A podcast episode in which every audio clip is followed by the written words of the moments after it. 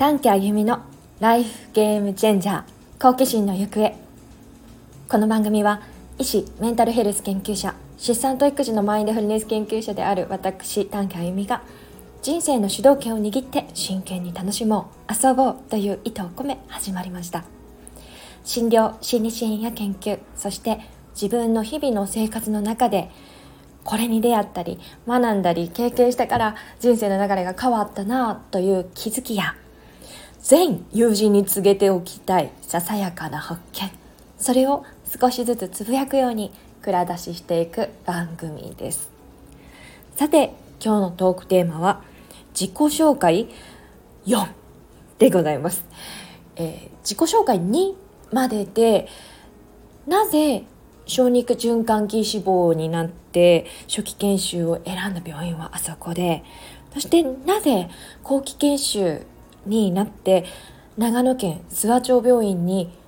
場所を移動したのかというところをお話ししました。そこから私がなぜ産婦人科医になったのかということを続きとしてお話ししたいと思います。3年目の4月それは2020 2011年3.11の翌月のことです。まず3.11うん。足元がグラグラしてもう一回何を基準に何を大事にいきたいかっていうのを私自身揺さぶられたような感じがしました。もう早くも13年も経って。その時見たテレビのちっちゃいテレビの中で見た津波の映像とかそういった光景がまだ目に浮かびます、うん、4月です。私はその時後期の内科後期研修医です。内科医として勤務を始めました。その病院は初期研修医と初期研修のしていた病院と違って量というよりかは質いつもランチのカンファレンスがあり先輩の先生方が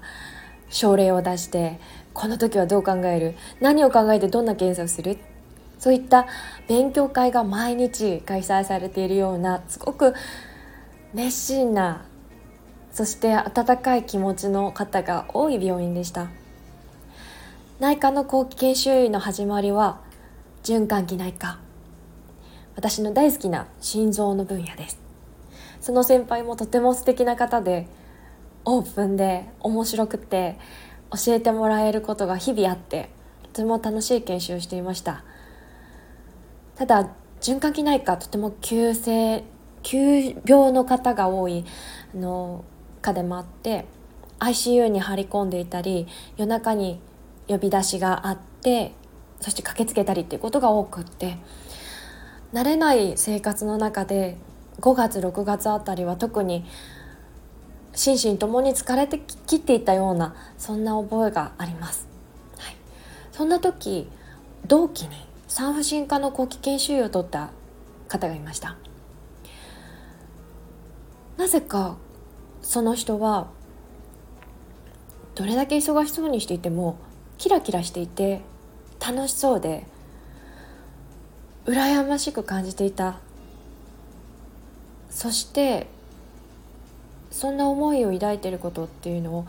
なんか伝わったのかもしれないんですがその方からまずある集まりを紹介されて連れて行ってもらいました。それが2020 2011年の6月。長野県。で女神山という場所があるんですがそこの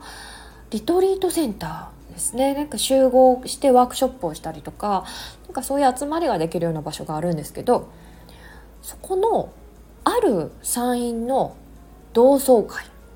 集まりがあるからそれ行かないってって言われて誘われてうーんどうだろうちょっと分かんないけど行こうかな面白そうやしみたいな感じで行きました。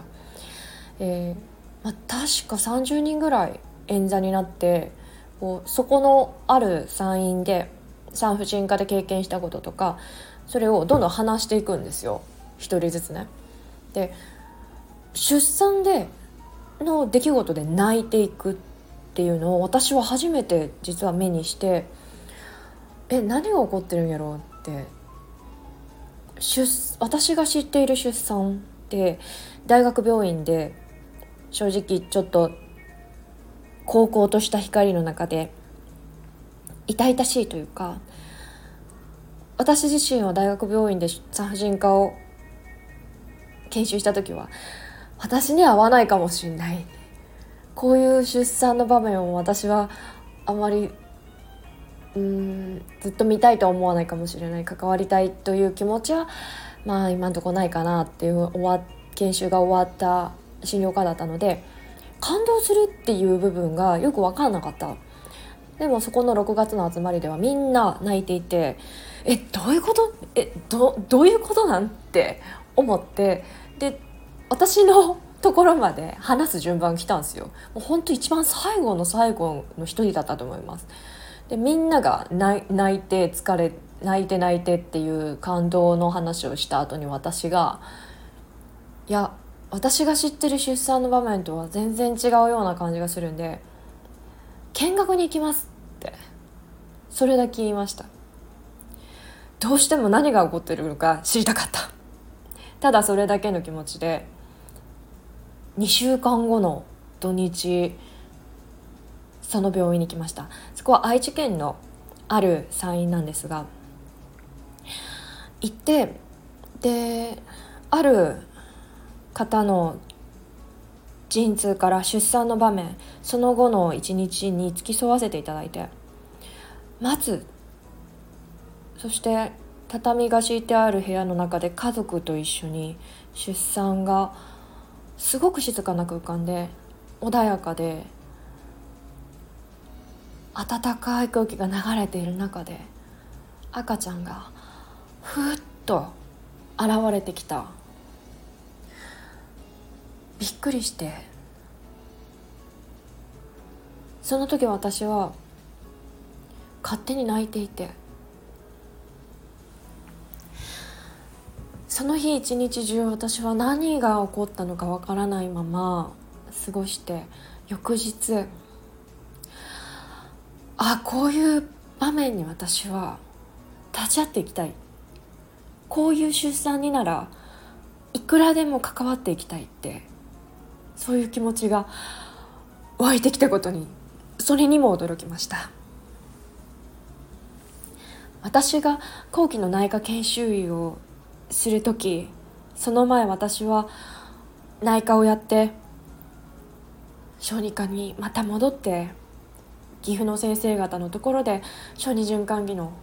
医師をやるとばかり思って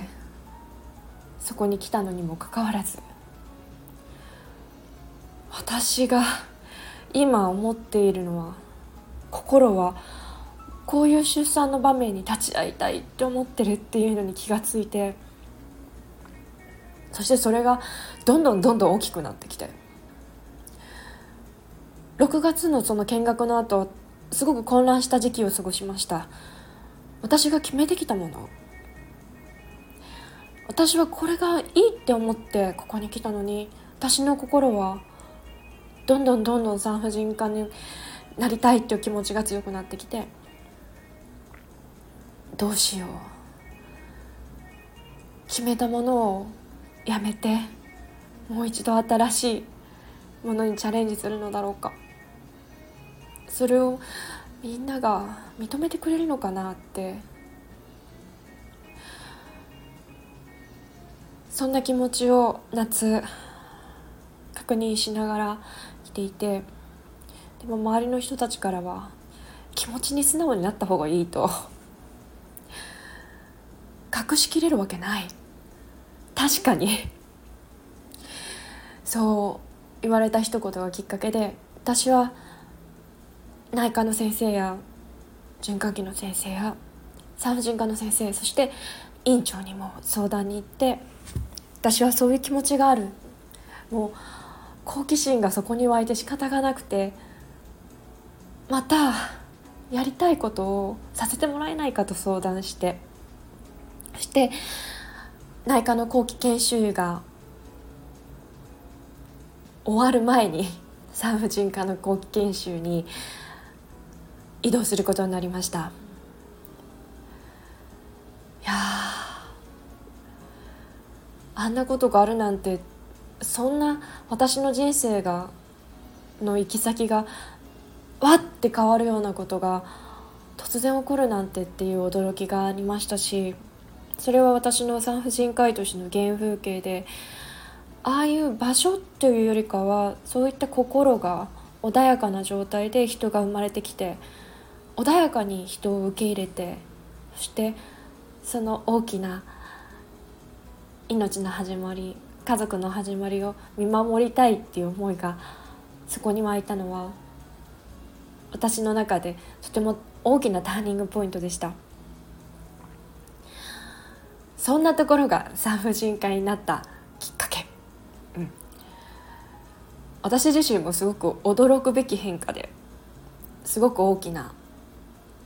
目覚めだったなというふうに思っています、はい、ではこんなところで今日はお話を終わりにしたいと思います。また次回お会いしましょう。